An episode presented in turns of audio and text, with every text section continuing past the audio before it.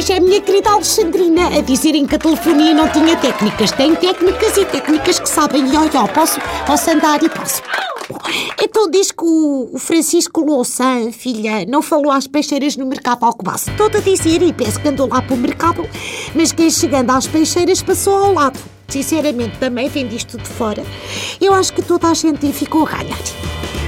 Por um lado, o Francisco não ficou a cheirar a peixe, ao contrário do que sucede com o Paulo Portas.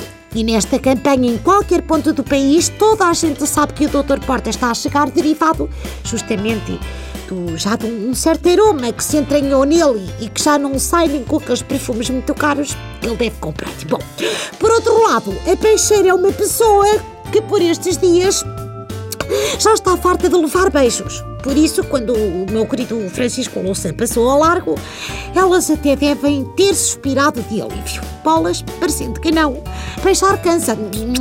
Esse, credo, até a boca fica assim, credo. Bom, é, aliás, é por isso que há muitas raparigas dessas que trabalham na noite que não beijam.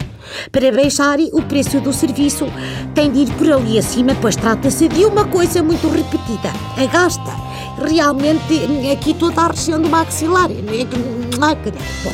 O líder do bloco, o Louçã, portanto, continuando lá, disse que a razão por que não falou às peixeiras é por não ser populista. Lá. Antes isso do que não falar às peixeiras por ser mal educado. Agora vou passar a dizer isto quando, quando não cumprimentar a vizinha do terceiro esquerda. Ah, desculpe, mas eu, eu não sou populista.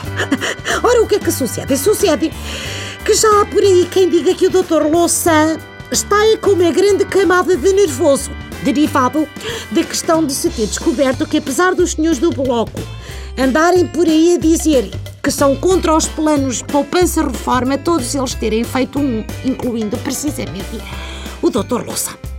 Nesse aspecto, a doutora Manuela Ferreira Leite está muito mais de acordo com o que o Bloco de Esquerda defende. Bem, sendo ela um dos candidatos, direi candidata, pronto, vá, menos jovens, para se estar a candidatar agora ao emprego de Primeira-Ministra, é porque naturalmente não está satisfeita com a reforma, mas também não se meteu a fazer nenhum PPR. Senão, não precisava agora de se estar realmente a sujeitar a esta canseira toda, que isto parecendo que não politicar e cansa. Eu sou sincera, a mim não me choca que o meu querido Francisco Louçã diga uma coisa e faça outra. É o normal. É como todo o artista que aparece na televisão, por exemplo, o Dr. Alzi. Ai, credo, eu nem consigo dizer isto, dá-me arrepios. Que homem tão sexy, credo. Bom, também não é mesmo um médico. Por isso não percebo onde é que está assim a admiração. Bom, posto isto, chegamos então ao momento porque toda a gente espera, que é o momento em que eu aprecio chamar e fran fan fan. Rosette Reflete. Bom, e a minha reflexão de hoje é. Se dependesse dos tempos de antena dos partidos nas rádios, só as donas de casa e os reformados é que iam votar e era na esperança de ganharem como prémio uma cassete. Outro dia eu vi um e julguei que tinha reaberto a rádio pirata que funcionava na cave lá do prédio em 1988. Isto está legal. Claro que não está legal e. Bom, eh, vou fechar isto. Alexandrina fica. Desligar a luz que é um gastador muito grande. E o mundo, e depois vem os da Greenpeace e não sei o que, que andamos a gastar água e essas coisas todas. Muito grande.